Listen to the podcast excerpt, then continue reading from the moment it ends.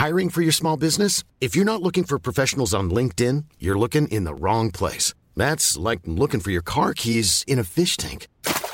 LinkedIn helps you hire professionals you can't find anywhere else, even those who aren't actively searching for a new job but might be open to the perfect role. In a given month, over 70% of LinkedIn users don't even visit other leading job sites. So start looking in the right place. With LinkedIn, you can hire professionals like a professional. Post your free job on linkedin.com/people slash people today.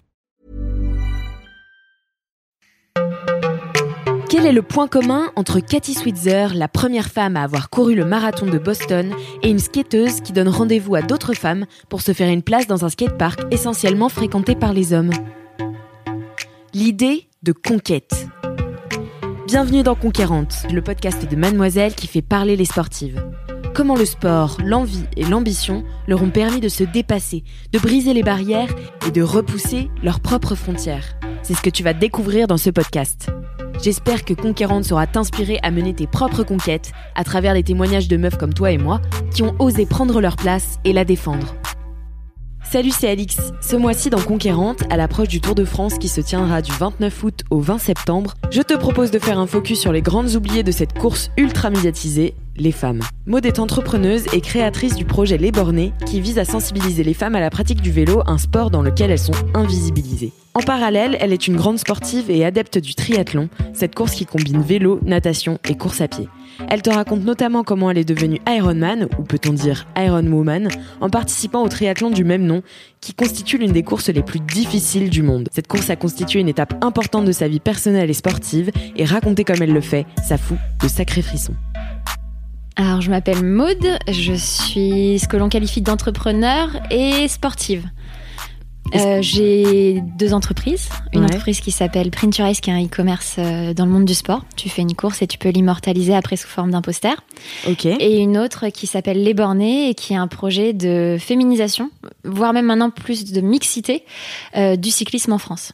Ok, et par quoi ça passe en fait? Comment ça se matérialise euh, du coup la féminisation du cyclisme en France? Alors chez nous, ça se maté- matérialise par des communautés en fait en local. On a développé des ambassadeurs, des duos d'ambassadeurs d'ailleurs, euh, et avec au moins une femme à l'intérieur, euh, dans différentes villes de France et maintenant même Europe, parce qu'on a une ville à Lausanne. Donc c'est la Suisse et notre Ah. Bien. nouveau territoire de conquête. Euh, et toute l'idée, c'est d'avoir des personnes qui puissent rouler en toute bienveillance. Donc c'est pas des professionnels du cyclisme, c'est pas des coachs sportifs, c'est des personnes qui sont juste passionnées et qui le week-end partagent un bout de chemin avec d'autres cyclistes de tout niveau confondus, parce qu'on essaye de créer des rides pour tout le monde, euh, avec pour objectif de mettre plus de femmes sur des vélos. Donc euh, toute l'idée, c'est que ces rides soient accessibles aux femmes et avec une communication positive autour de la femme. Hmm. Et parce que en fait, euh, donc tu t'es, tu as remarqué que les femmes faisaient pas trop de vélo? En fait, c'est pas forcément que les femmes ne faisaient pas trop de vélo, c'est qu'il y avait beaucoup beaucoup de barrières à l'entrée du cyclisme en France. Alors, le point numéro un, c'est l'imagerie. Parce que bah, on en parlait juste avant, mais euh, le Tour de France, c'est un Tour de France masculin. Il n'y a pas de femmes, et donc dès toute petite, quand tu vois du cyclisme professionnel et du cyclisme Ouais, de route, bah, tu vois des hommes, mais tu vois pas de femmes. Alors Est-ce avait que c'est interdit euh, d'entrer euh, le Tour de France quand t'es une femme ou c'est euh, bah, le Tour de France actuellement, tu ne peux être qu'un homme. tu ne peux être qu'un homme C'est une compétition masculine. masculine. C'est une compétition masculine d'équipe masculine. Il n'existe pas de compétition équivalente féminine. Il y a des, il y a des critériums, il y a d'autres types de courses en France, mais elles sont beaucoup moins médiatisées Hmm. par rapport à Bah oui, ce oui. que va être le Tour de France. Euh, le Giro a une version féminine, si je dis pas de bêtises, donc c'est vraiment très propre au que Tour tu de peux France. définir ce que c'est le C'est l'équivalent italien du Tour de France. D'accord, ok. C'est, euh, mais c'est, c'est vraiment beaucoup moins connu. La preuve, c'est que si je te dis Tour de Ouais, France, ouais. tu vois ce que c'est, mais si je te dis Giro, tu vas pas y- le savoir exactement. Hmm. Et donc, il y avait avant un Tour de France féminin, il a été arrêté. Et donc maintenant, quand tu es petite, c'est que tu grandis avec euh, potentiellement le cyclisme qui passe le, pendant l'été dans tes routes, parce qu'on on a tous, je pense, au moins fait une fois un bord de route pour voir les cyclistes pro passer. Ouais. Bah, tu vois que des mecs. Donc il y a clair. un vrai problème d'imagerie. Et le deuxième souci, c'est les réflexions à l'entrée. C'est-à-dire que quand tu es une femme, tu as des gens hyper positifs, hyper bienveillants et incluant les hommes, mais tu as aussi des personnes qui vont te dire que t'es pas capable. Parce que eux se, se créent en fait des barrières aux femmes, de par leurs propres difficultés, de par leur propre incapacité parfois à réaliser des épreuves. Hmm. Et donc ils se disent, bah, si moi j'y arrive pas, une femme pourra pas le faire. Hmm. Et ça, ça crée des énormes barrières parce que bah, se faire larguer sur une ligne droite parce qu'un mec a décidé de pousser très très fort sur les pédales juste pour dire je me laisserai pas dépasser, ou euh, avoir des personnes qui disent ah non, fais surtout pas cette compétition, ça va être dur pour toi. Bah, ça sera tout aussi dur pour moi que pour toi en fait. Enfin, il y a pas, de... je suis pas parce que je suis une femme que je vais m'y arriver. Mm. Et toutes ces petites choses cumulées, ça fait que bah, il y a moins de femmes qui se lancent, alors que c'est un sport où on pourrait être très très bonne. Et toi, comment tu t'es lancée justement? Est-ce que tu as un premier souvenir de, de sportive ou de, de tes premiers souvenirs à vélo? Eh ben c'est très récent parce que j'ai commencé le vélo en 2017, le Ah vélo bah de oui. route. Après tout le monde en fait, on apprend tous le vélo enfant et euh, Oui, bien j'en ai sûr, fait pendant ouais. les vacances sur un, les gros vélos euh, VTC, Rock Rider ou les trucs un peu euh, ce qu'on appelle nous à l'ancienne. Euh, mais le vrai le vrai vélo de route, j'ai commencé en 2017 euh, suite à un marathon Ok. où on m'a dit euh, si tu continues à te sur enfin faire beaucoup beaucoup d'entraînement en course à pied juste après ton marathon, tu risques d'avoir des blessures qui se créent. Mm. Euh, genoux, chevilles, hanches, il y a toujours des systèmes un peu plus fragiles. Et donc, il fallait que je combine deux sports, la course à pied et un autre, qui soit un sport autoporté. Et c'était natation ou vélo. Ok. Et j'étais pas du tout nageuse à l'époque et c'était pas du tout mon, mon délire. Donc, euh, bah, j'ai choisi le vélo. Mais à la base, c'était plus un sport de compensation pour se dire, bah, vu que je peux pas courir, je vais faire un peu de vélo. Et après, bah, tu te retrouves mordu parce que tu, tu, tu Ouais, découvres que c'est un, un moyen de liberté. Est-ce que ça a dépassé ton amour pour euh, la course ou Ah bah en euh, ce moment, je fais plus de vélo que je ne fais de course à pied. Il y a Ah des périodes. Après, je pense que tu as des périodes en hiver, c'est vrai que c'est Mm. plus agréable de faire de la course à pied que du vélo parce qu'il fait très froid à vélo quand tu quand tu rides en, en période de, on va dire moins 5 degrés. Ouais. Euh, mais alors qu'en course à pied, bah tu chauffes très vite, donc euh, c'est beaucoup plus agréable à gérer. Et en été, c'est l'inverse. En été, j'ai plutôt tendance à préférer faire du vélo. Mm. Et du coup, tu es triathlète, c'est ça? C'est ça. Et donc, Natation, vélo et course à pied. Ok. Est-ce que tu peux m'expliquer un petit peu ce que c'est le triathlon et comment ça se passe et enfin voilà comment t'en es arrivé là aussi? Et ben c'est la suite logique quand tu fais de la course à pied et du vélo, il te manque plus que la natation pour faire un triathlon. Et même si j'étais pas vraiment une aquatique, tu te lances et t'essayes. Et euh, il y avait une épreuve qui me titillait qui s'appelait qui s'appelle l'Ironman de Nice. Ah ok Euh, parce que l'Ironman il est mais c'est aux États-Unis non? T'en as partout, en- Ah as en a partout, partout dans le monde. Ouais. Ok je croyais que c'était euh, aux États-Unis Ah, c'est, mais- t'en as dans- pas mal en- aux États-Unis, en Floride. T'as, des très très gros Iron qui sont organisés là-bas, mais t'en as aussi en France. On en a deux principaux sur la distance, ce qu'on appelle la foule, donc la distance, distance complète, qui sont à Vichy et à Nice. D'accord. C'est les deux emblématiques euh, sous la licence Ironman, parce que c'est comme une marque. hein. C'est Mm. après tu as des triathlons XXL et là c'est c'est la même chose mais en version euh, en version pas, mar- euh, pas la marque associée. Et c'est 3 km 8 de natation, 180 de vélo et un marathon. Le tout dans la même journée, t'enchaînes. Donc le triathlon, grosso modo, c'est une épreuve où tu enchaînes natation, vélo et course à pied. Et après, tu as plein de distances différentes. Ok mais c'est enfin c'est incroyable donc toi tu fais tu fais euh, les Ironman J'en ai fait un ouais l'année dernière. Euh, C'était mon tout premier. Et euh, j'en referai. Après, c'est 9 mois de préparation. bah donc, oui avec des 15 à 20 heures de, de sport par semaine. Donc, faut le caler aussi dans son emploi du temps. Et là, cette année, c'était un petit peu ambitieux. Et de toute façon, je l'ai pas regretté parce que c'était une année blanche. Il n'y a plus une seule course Bah d'organiser. oui. Donc, euh, Ok. Et donc, euh, du coup, comment ça se passe justement cette préparation? Qu'est-ce que tu donc tu fais 15 à 20 heures euh, de sport par semaine? Est-ce que tu te prépares aussi mentalement, physique Enfin, euh, euh, tu prépares tout. Ouais, par ton alimentation. Comment ça se passe? Comment tu te conditionnes à ça en fait? Bah déjà, faut avoir envie de le faire parce que c'est très très long. La prépa, c'est la, la partie la plus dure. En fait, c'est pas forcément le jour de la course. Le jour de la course, c'est la concrétisation. Mm. T'as as transpiré, t'en as eu marre plusieurs fois euh, pendant toute la prépa. T'arrives le jour J, t'as envie d'en découdre avec ce truc pour lequel tu te prépares. Le jour J, c'est pas le plus dur. En fait, si, euh, tu vas avoir les jambes très très chargées à la fin, tu vas commencer à être fatigué, mais le plus difficile, que ce soit physiquement ou mentalement, c'est pendant ta vraie vie quotidienne où tu dois enchaîner le boulot, gérer ta maison ou ton appart en fonction des personnes. Euh, tu dois faire tes entraînements. Parfois, tu rentres, il est 19h, 20h chez toi et t'as deux heures de vélo. Oh la Tu te vache. dis, pff, est-ce que j'y vais Est-ce que j'y vais pas? Alors, il y a des séances, on appelle bâcher des séances, c'est-à-dire tu vas pas, tu la fais pas. Tu, tu, soit physiquement, t'es trop fatigué, soit tu la fais qu'à moitié parce que bah, t'en as marre, t'as faim, t'as envie de rentrer chez toi. Puis il y a des séances, elles sont clés, donc t'es obligé de les faire. Mhm. Donc c'est beaucoup d'organisation, c'est beaucoup de préparation et c'est sur tous les plans. C'est-à-dire qu'il faut faire hyper attention à ce que tu manges. Non pas en termes de, de, de restrictions, c'est même plutôt l'inverse. Il faut Bah oui, beaucoup, oui. beaucoup, beaucoup manger parce que euh, tu brûles euh, sur les, mes journées euh, basiques, je brûlais euh, 2500 à 3000 calories par jour. Oh la vache, ouais. Et c'était pas les très très grosses sorties. Les très très grosses sorties, je pouvais monter à du euh, 4005, 5000. Donc il faut les manger, ces calories. Et c'est, Ouais. tu dois réfléchir à tout d'un coup à ce que tu manges et tu peux pas réfléchir en restriction. Mm, mm. Tu dois te préparer mentalement à avoir une très très longue journée, le jour J. parce que Mm. bah, tu vas commencer à 7 heures du matin dans l'eau, tu vas enchaîner sur le vélo, tu vas y passer au moins 6, 7, 8 heures selon les niveaux, Euh, et derrière tu dois faire un marathon, donc tu es reparti pour euh, les meilleurs 3 heures, pour les moins bons 5 à 6 heures. Donc euh, tu sais que tu passes ta journée à faire du sport et à enchaîner les trois et à avoir le corps qui au fur et à mesure va se dégrader, parce qu'au fur et à mesure tu as commencé à puiser dans les réserves. Donc tu as plein plein de choses qui doivent se mettre en place pour te préparer.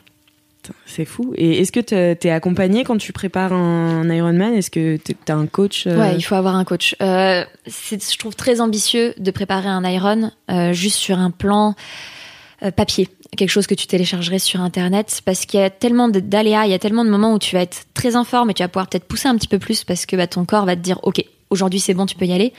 Versus il y a des moments où tu, tu tiens pas tes séances et t'es vraiment au bout physiquement et mentalement, parce que quand tu tiens pas une séance, t'as l'impression d'être nul.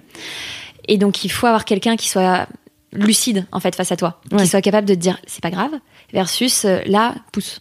Là aujourd'hui il faut que tu y ailles. Et ça tu peux pas le faire sur toi-même, c'est impossible de s'auto-coacher. Et du coup, euh, l'Ironman, donc c'était ton. Enfin, j'imagine que c'était pas ton premier triathlon, mais c'était ta première. euh, C'était mon troisième triathlon. Troisième en, en gros, en août 2018, j'ai fait ce qu'on appelle un format S, c'est un tout, tout petit format. Euh, je crois que je. Si je dis pas de bêtises, c'était 5 km de course à pied, euh, 20 km de vélo et natation, ça devait être 500, 400, 500 mètres. Donc c'était vraiment tout tout petit. C'était pour vérifier que j'aimais bien ça. hmm. En, donc ça c'était en août. En mai, j'ai fait un, ce qu'on appelle un half, c'est la moitié de la distance du, du complet, euh, à Barcelone, qui était dans ma préparation physique. J'avais déjà commencé ma préparation physique pour l'Iron et l'Iron était en fin juin. Ok. Donc j'en avais pas techniquement, j'en avais fait que deux. C'était mon troisième. Et il y a combien de femmes, euh, de manière euh, proportionnelle, euh, sur la ligne de départ? Pas assez. Euh, on était 9% à l'Ironman de Nice. 9%, ah oui, c'est vraiment pas beaucoup. Et ouais. tu le vois en fait, parce qu'il y a un truc qui est assez intéressant à l'Iron, c'est que tu n'as pas le même, la même couleur de bonnet si tu es une femme ou un homme. Les hommes avaient des bonnets rouges et les femmes avaient des bonnets blancs. Est-ce que c'est pour une histoire de la compétition est différente ou Euh, non, pas spécialement, parce que tu prends le départ dans les mêmes lignes d'eau. Enfin, je suppose que c'est pour euh, justement montrer peut-être plus euh, les femmes par rapport aux hommes. Je sais, je sais pas exactement ouais. la raison pour laquelle ils nous mettent pas le même bonnet, mais en tout cas, on n'a pas le même bonnet. Et après, il y, y a les élites qui ont un autre bonnet. Enfin bref, ça, c'est encore autre chose. Euh, et tu voyais très très peu de. C'est assez marrant, c'est que tu as très très peu de bonnets blancs quand tu regardes les vidéos de l'Iron Man. Tu vois une vague rouge avec des petits points blancs comme ça à droite Ouais. à gauche. Et là, tu te dis ah ouais, c'est ça les femmes. Et euh, d'ailleurs, j'ai une anecdote sur l'Iron Man, c'est que euh, déjà on, on dit que t'es Iron Man. Déjà d'un point de vue wording, il y a un problème. Et quand tu arrives, il y a une course en fait qui est organisée la veille de l'Iron pour les accompagnateurs. Et sauf qu'en fait, c'est tellement ancré qu'un Ironman, c'est un homme, que cette course est réservée aux femmes. C'est un 5 km en course à pied, réservé aux femmes qu'ils appellent Iron Girl.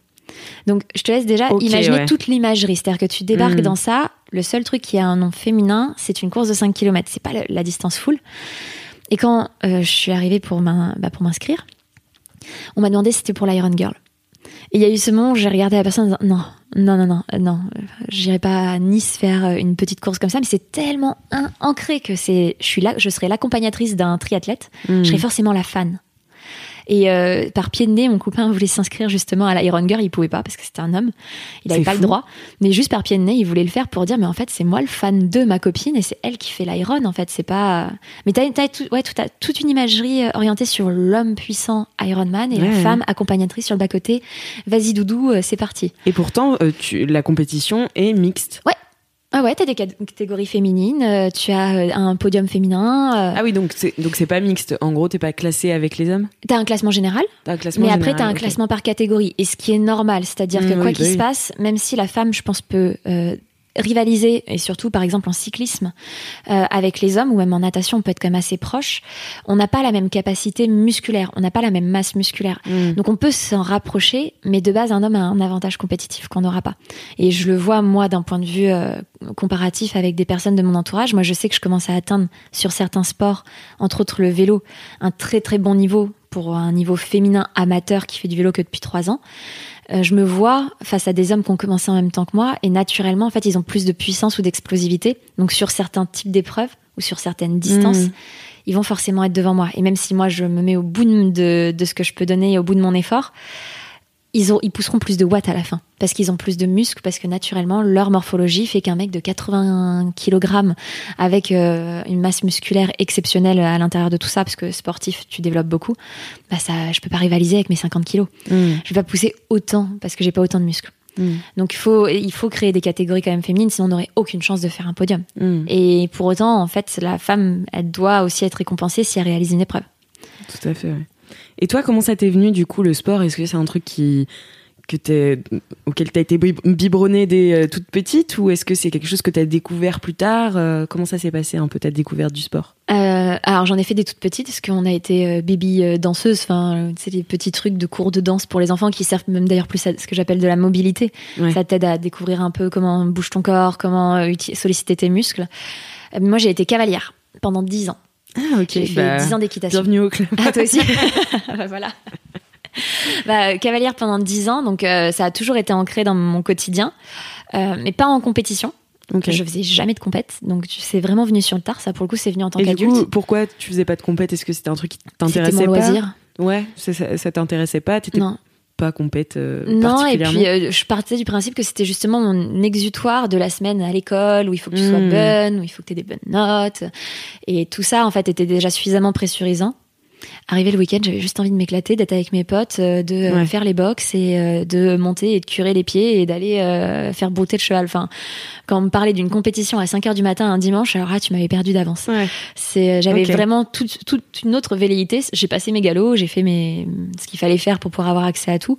Mais après, les concours de CSO, concours de cross, c'était sans moi. Je comprends. Et du coup, c'est venu après?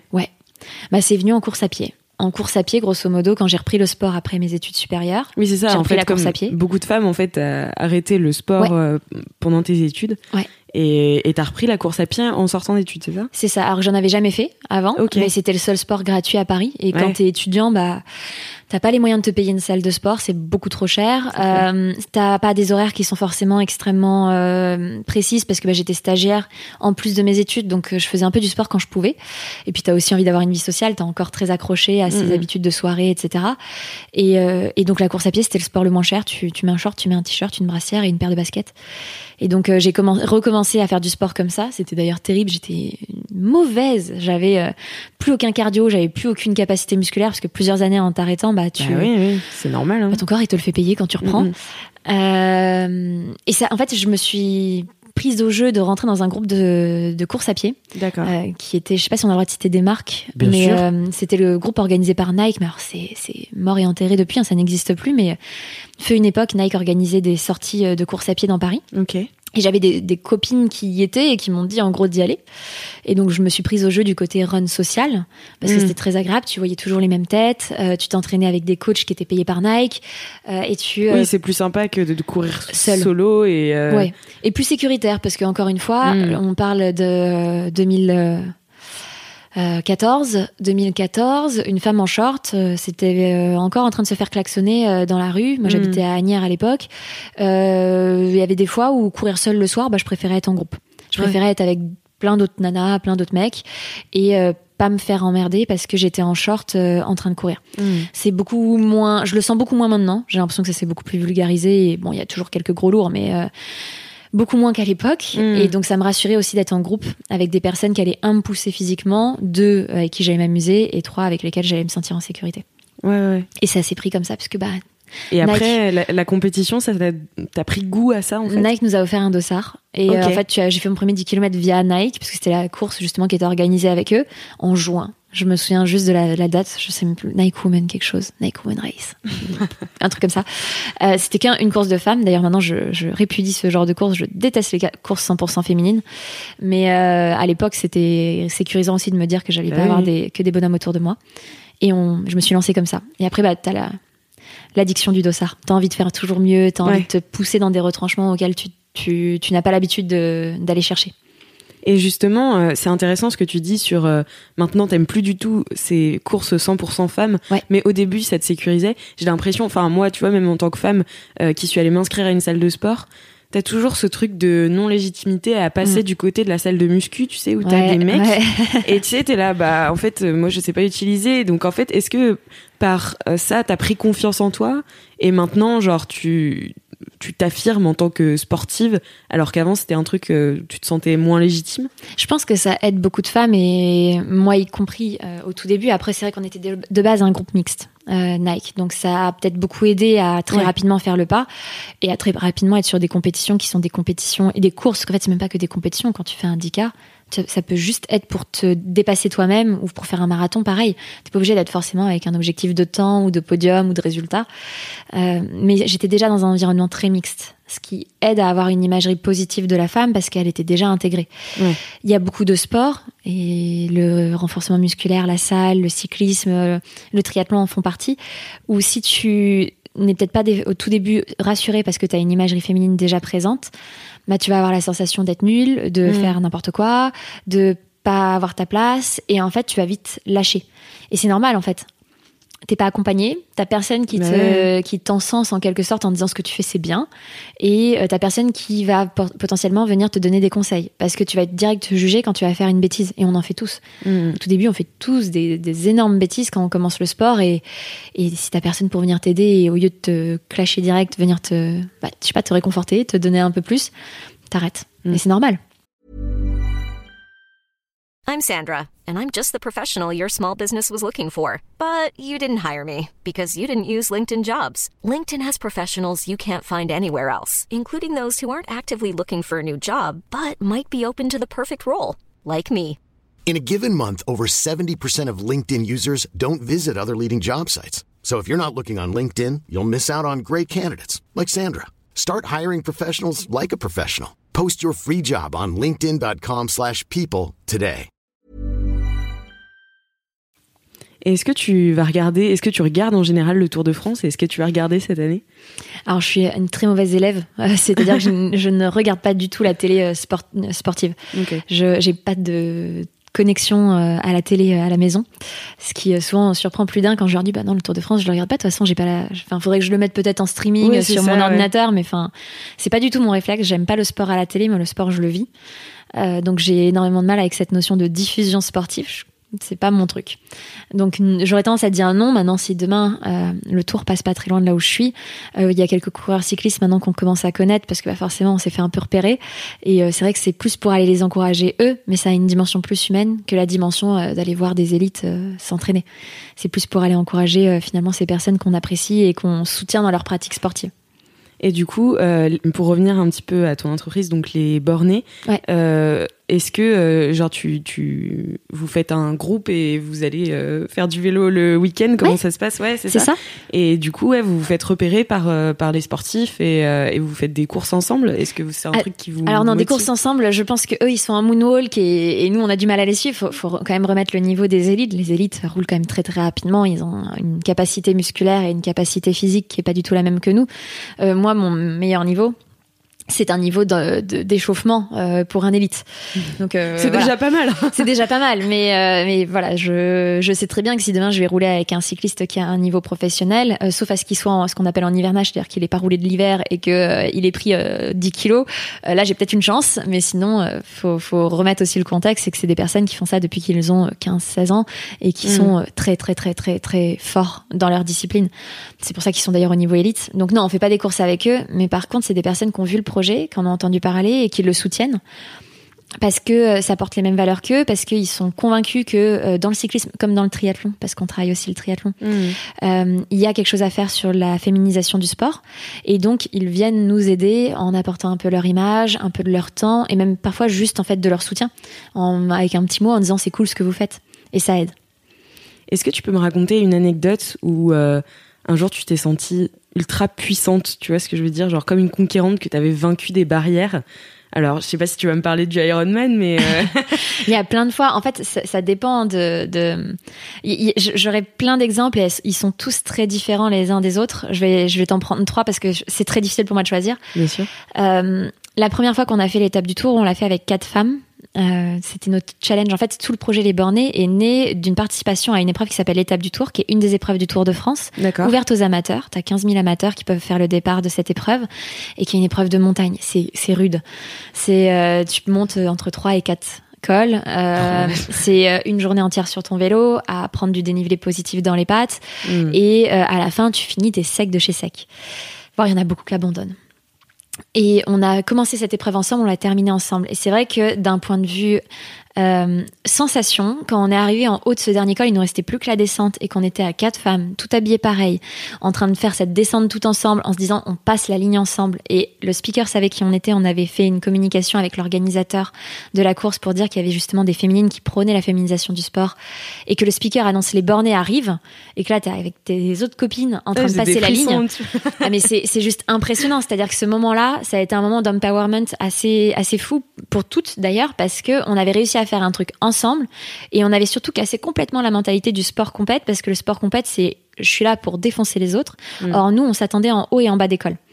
Donc en fait, même si tu en avais une qui était meilleure que les autres à un moment donné, elle allait toujours attendre la dernière. Et ça, c'était quelque chose où on avait passé une image, on avait complètement cassé l'imagerie en fait de l'étape du tour, qui était euh, euh, un concours de quéquette permanent, euh, à qui est le plus fort et à qui arrive en premier. Mm. Et ce, ce moment-là, c'est un des tout premiers moments sportif qui reste gravé euh, dans ce côté un peu féminisation et présence de la femme et qui a beaucoup beaucoup influencé euh, sur le projet Les Bornés.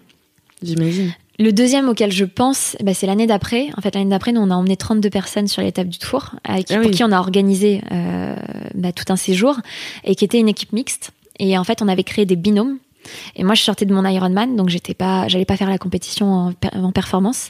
Et j'avais choisi un binôme avec qui euh, je me sentais à l'aise de faire l'épreuve.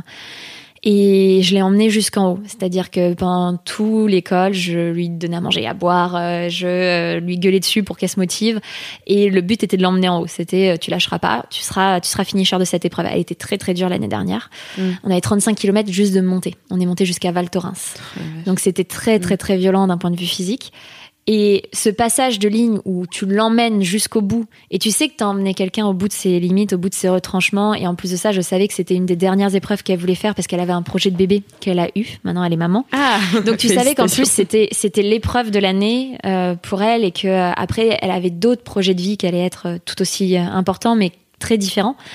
Bah, tu es encore plus motivé à emmener la personne et c'est vrai que pour moi, ça a été une expérience de folie parce que j'ai senti qu'on pouvait emmener des femmes qui avaient au début peut-être pas forcément pensé qu'elles seraient capables de réaliser ce type d'épreuve et qui finalement, en fait, en sont tout à fait capables. Alors que euh, de base, beaucoup de personnes leur auraient mis des bâtons dans les roues. Hmm. Donc ça, ce serait le deuxième gros exemple que j'ai. Et le troisième, c'est sûr, c'est l'Ironman. Parce que quoi qu'il se passe, c'était mon challenge personnel de prouver que j'étais capable de faire quelque chose où personne ne m'aurait attendu. En, en triathlon, c'était pas du tout. Euh, c'était les trois sports où j'aurais jamais performé étant adolescente. La course à pied, j'étais nulle. Mm. Tu dis à mon prof de PS que je suis Ironman ou marathonienne, il va, je pense, avoir un fou rire exceptionnel. Euh, la natation, je suis pas du tout aquatique. Je mettais pas la tête sous l'eau un an avant l'Ironman. J'avais peur de mettre la tête sous l'eau. C'est ouf. Donc c'était un vrai challenge de faire 3 km 8 en pleine mer avec un kilomètre tout droit dans l'eau. Euh, et le vélo, même si j'en faisais, j'étais très loin d'un niveau performance et d'un niveau où je pouvais grimper des cols, où je pouvais euh, avoir un peu de, de ce qu'on appelle de caisse. Et c'était un peu mon défi personnel et ma capacité personnelle à dire euh, j'ai réussi à faire quelque chose où il y a peu de femmes. Parce qu'à Ironman, malheureusement, il y a encore trop peu de femmes. Mm.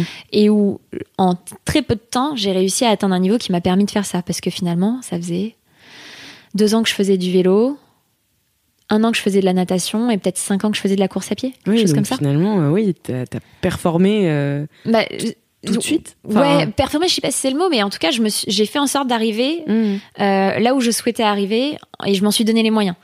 Parce qu'après, la notion de performance, j'ai pas fait un podium.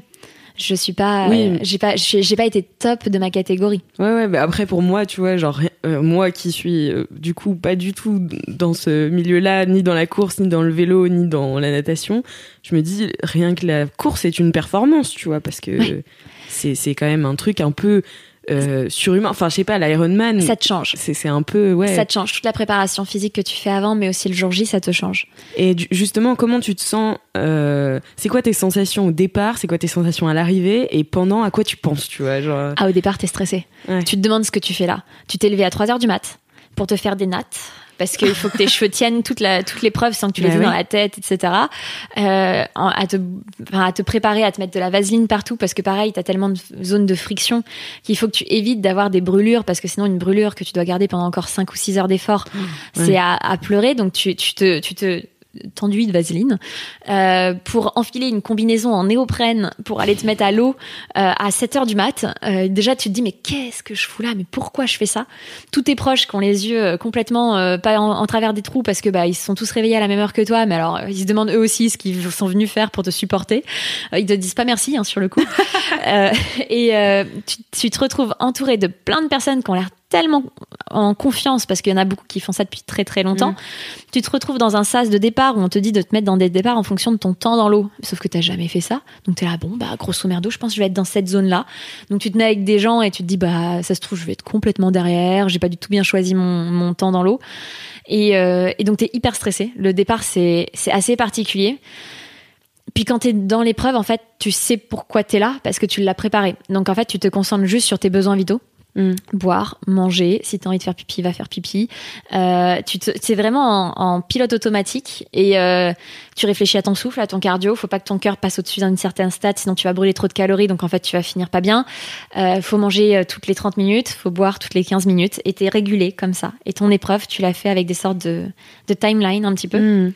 T'es Et- dans le moment présent, enfin Ouais. t'es en calcul de, de ton corps et un peu en- à l'écoute vraiment de. Et tu décomptes, tu décomptes tout. C'est-à-dire que la natation, c'est t'as des bouées qui te donnent des sortes de, de guidance un petit peu pour savoir où est-ce que tu dois aller, euh, bah déjà dans le terme de Mhm. parcours, mais aussi en termes de distance.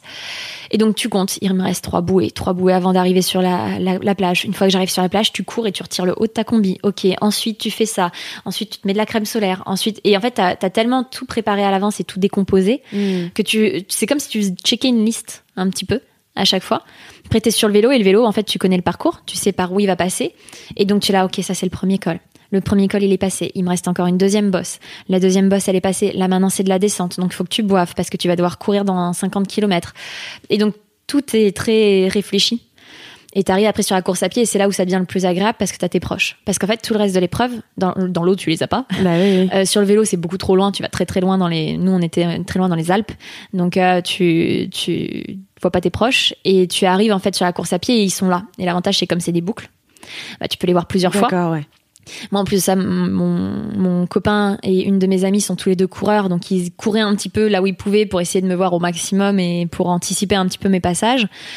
Et c'est là où ça, là, ça devient un peu plus agréable et en même temps, c'est horrible parce que bah, c'est la dernière épreuve. Ouais, c'est ça. t'es bien bien chargé, t'as bien mal aux 42 jambes. km. Et t'as 42 km à faire. Nous, c'était particulier, c'est-à-dire qu'il faisait tellement chaud. On était sur une canicule le jour de notre euh, Iron. Ils avaient pensé à annuler. En fait, ils nous ont fait signer des décharges comme quoi, s'il nous arrivait quelque chose, Ironman ne serait pas responsable. Waouh. Donc, euh, tu commençais ton épreuve en signant un papier en disant si je meurs, c'est pas grave. ça fait très bizarre. Euh, et il y avait tellement, tellement en fait de, de chaleur que dans l'école, on était à 38 degrés en haut d'école, ce qui est très, très, très, très chaud. T'es en haut d'une montagne quand même. Ouais, ouais. Euh, bon, c'est reste l'école de Nice, hein, mais ça, ça, normalement, il fait pas cette température-là. Euh, le béton fondé euh, sur les sur les routes et tu arrives sur la promenade des Anglais, t'as pas un seul abri, t'as pas d'ombre en fait. Donc ils mettaient des sortes de, tu sais ce qui arrose les plantes, ils les Mm. mettaient vers la route pour qu'on nous on puisse se les prendre sur le visage. Et tous les deux kilomètres, t'avais une douche qui était mise et tu passais sous la douche pour essayer de te rafraîchir. Et le béton en dessous était complètement mou tellement ça avait fondu à cause de la chaleur. Et tu, là, tu, là, tu viens d'en faire parce que bah, on a fait que 30 km sur les 42 déjà, parce qu'ils avaient ré- réduit la Ah oui, ils distance. avaient réduit la distance un Ouais, peu. et avec ça, on a quand même eu 27% d'abandon. Ouais, bah, ouais. C'est énorme. 27% de participants qui n'ont pas terminé l'Ironman parce qu'ils ont fait des malaises. J'ai jamais vu autant de fois sur une compétition la voiture des pompiers sur le côté faire des allers-retours avec la sirène. Et là, tu te disais, bon, c'est qui qui est en train de mourir là en ce moment précis? Ah, vache. C'était assez particulier et euh, tu, tu vis quand même quelque chose qui est assez, parti- assez, assez intense quand tu es sur la partie course à pied parce que tu vois tes proches. En même temps, tu es en train de décompter les trucs parce que tous les 2 km et demi, tu as un ravitaillement.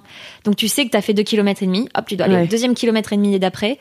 Et tu sais qu'il t'en reste encore pas mal parce que tu as quand même beaucoup de boucles à faire Ouais. avant de pouvoir passer cette ligne d'arrivée sur un énorme tapis rouge. Et là, c'est un truc euh, inexplicable parce que ce souvenir-là, t'as tout le monde qui est en train de frapper. Ils ont des sortes de, je sais pas comment décrire ça, des, ba- des barrières sur lesquelles ils mettent des, des bannières euh, un peu en papier ou en plastique, je sais pas. Mhm. Et les gens tapent dessus. Ce qui fait que ça fait un énorme brouhaha quand tu passes, qui est juste hyper impressionnant. T'as le speaker qui t'annonce en disant, il voit ton numéro et donc il annonce que t'es Iron Man. Donc euh, il y a le gros You are an Iron Man. Et là, tu, tu passes la ligne et tu te dis, c'est fait. Je viens de le faire. Et tu, tu réalises pas, en fait, parce que tu t'étais tellement dans le truc euh, les 15 secondes d'avant en train de te taper un sprint comme un débile sur une ligne droite alors que tu viens de te taper beaucoup trop et que tu devrais pas faire ça. Il y a ce moment un peu d'incrédulité et après t'es hyper fier parce que tu dis ça y est, je l'ai fait en fait. Genre j'ai vraiment réalisé cette épreuve. C'est ouf. Et, Ouais. et après, t'as passé, j'imagine, euh, la soirée à fêter ou à, ou à Euh, dormir. Et bah euh, alors je c'était assez particulier puisque je le faisais avec une personne qui euh, est une connaissance qui a fait un abandon et oui. en fait qui est resté avec nous toute la soirée. Et donc ça a été très compliqué de fêter mon Ah oui. Ironman avec ma famille parce que bah tu pouvais pas trop dire ouais moi je suis Iron et dire à l'autre bah hey, pas toi. Ah bah ouais, ouais, donc ça a été un grand moment de malaise pour tout le monde, ce qui a été un peu un- pour moi si je dois être très honnête un peu aussi une déception parce Mm. que euh, j'avais envie de fêter. de ta victoire. Ouais, euh, et quand ta mère ne peut que te susurrer à l'oreille, je suis très fière de toi, et qu'elle peut même pas le dire en te prenant avec des grandes accolades, c'est extrêmement particulier. Bah ouais. Donc on l'a fêté un peu plus tard avec mes proches. Euh, et t'es pas si, enfin t'es fatigué sans être fatigué, parce qu'il y a encore beaucoup d'adrénaline. Tu dors pas très bien la nuit d'après l'Ironman. Hmm. Tu as encore trop d'adrénaline, t'as encore ton corps qui est un peu choqué euh, à ce que tu viens Ouais. de faire, et c'est plutôt les nuits d'après où tu commences à être bien fatigué et à récupérer. Ok. Est-ce que tu, tu penses qu'un jour tu le referas ou euh, Ah oui. Ouais. Ouais, ouais. C'est ouais. genre. Euh, c'est à mesurer, c'est-à-dire que les gens qui en font trop, faut faire aussi attention. Ton corps, il a, c'est une super machine, mais il a besoin de repos. J'aurais pas enchaîné deux années d'affilée un Iron. Hmm. Euh, et il faut aussi mesurer l'impact que ça a sur tes proches. Tu fais neuf mois de prépa. Ouais. Pendant neuf mois, ton conjoint ou ta conjointe, en fonction de si tu es un homme ou une femme, prend tellement cher. Ouais. Parce que t'es fatigué, parce que t'as des séances horribles, parce que tu rentres, t'as même pas la force de retirer tes baskets. Euh, alors c'est extrême, mais c'est vrai qu'il y a certaines séances qui sont comme ça. Et faut supporter quelqu'un pendant neuf mois qui va faire une prépa, c'est très long. Mm. Donc euh, l'enchaîner comme ça d'une année sur l'autre, c'est il y a le triathlon, il y a beaucoup beaucoup de divorces hein, dans Ouais. le triathlon. Tu vois beaucoup de mecs de 50 ans euh, sans divorcer euh, qui font du tri. Ouais. Tu te poses des questions quand même. Donc euh, c'est quelque chose à mesurer aussi, j'en referai, mais j'en referai aussi à une période où euh, je- ce sera d'accord avec tout le monde, tout le monde sera ok Mm. sur le fait que je vais refaire un Iron, que oui, je vais peut-être avoir des moments où je vais être exécrable parce que je serai crevée et que j'en pourrai plus. Et il faudra aussi que ce soit une bonne temporalité, parce qu'en tant qu'entrepreneur, Bah oui, oui. T'as- Tout le monde dit c'est trop génial, tu peux t'entraîner quand tu veux. Ouais, mais en fait, si je bosse pas, je gagne pas d'argent. Bah oui, Donc ça. toutes les heures que je passe à faire du vélo ou de, de la natation ou de la course à pied, Mm. bah je gagne pas de sous. Contrairement à un salarié où ça, enfin, ça c'est des heures peut-être un peu décalées pour s'entraîner, mais ça va pas changer son salaire. Donc il y a une pression supplémentaire et c'est vrai que si j'en refais un, ce sera peut-être dans un moment un petit peu plus stable financièrement pour pouvoir avoir une sécurité et être un peu moins stressé euh, le soir quand tu rentres de te dire euh, je bosse jusqu'à minuit parce que j'ai pas travaillé aujourd'hui euh, pendant euh, deux heures. Et pour finir, est-ce que tu pourrais me dire, euh, c'est quoi la phrase ou le, le discours qui, toi, te, te, te met tout de suite en compétition et te dit, OK, je vais, je vais y arriver? Est-ce qu'il y a un truc qu'on peut te dire et tout de suite, ça te lance? Ah bah me dire que je suis pas capable.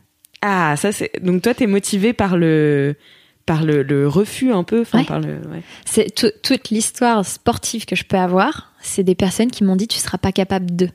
C'est tu seras pas capable de faire euh, 36-58 euh, en course à pied en sur indica. J'ai- Je me souviens très bien, je mon dernier 10 km, alors il date d'il y a 1000 ans parce que c'est pas du tout ma, ma discipline, j'aime pas du tout euh, le cours. C'était euh, 37-30, c'est quand même un peu ambitieux. Bah, j'ai fait 36-58.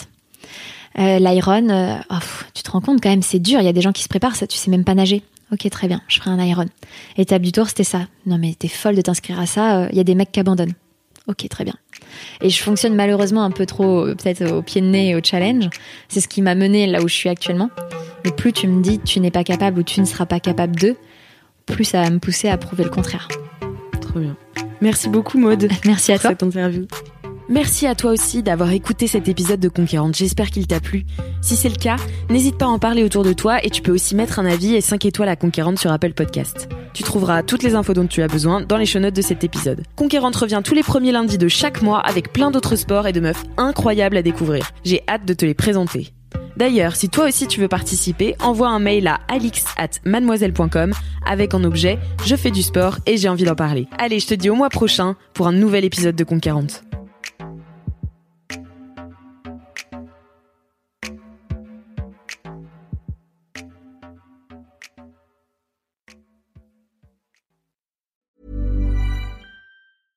Mom deserves the best, and there's no better place to shop for Mother's Day than Whole Foods Market. They're your destination for unbeatable savings, from premium gifts to show-stopping flowers and irresistible desserts. Start by saving 33% with Prime on all body care and candles. Then get a 15-stem bunch of tulips for just $9.99 each with Prime. Round out Mom's menu with festive rosé, irresistible berry chantilly cake, and more special treats. Come celebrate Mother's Day at Whole Foods Market.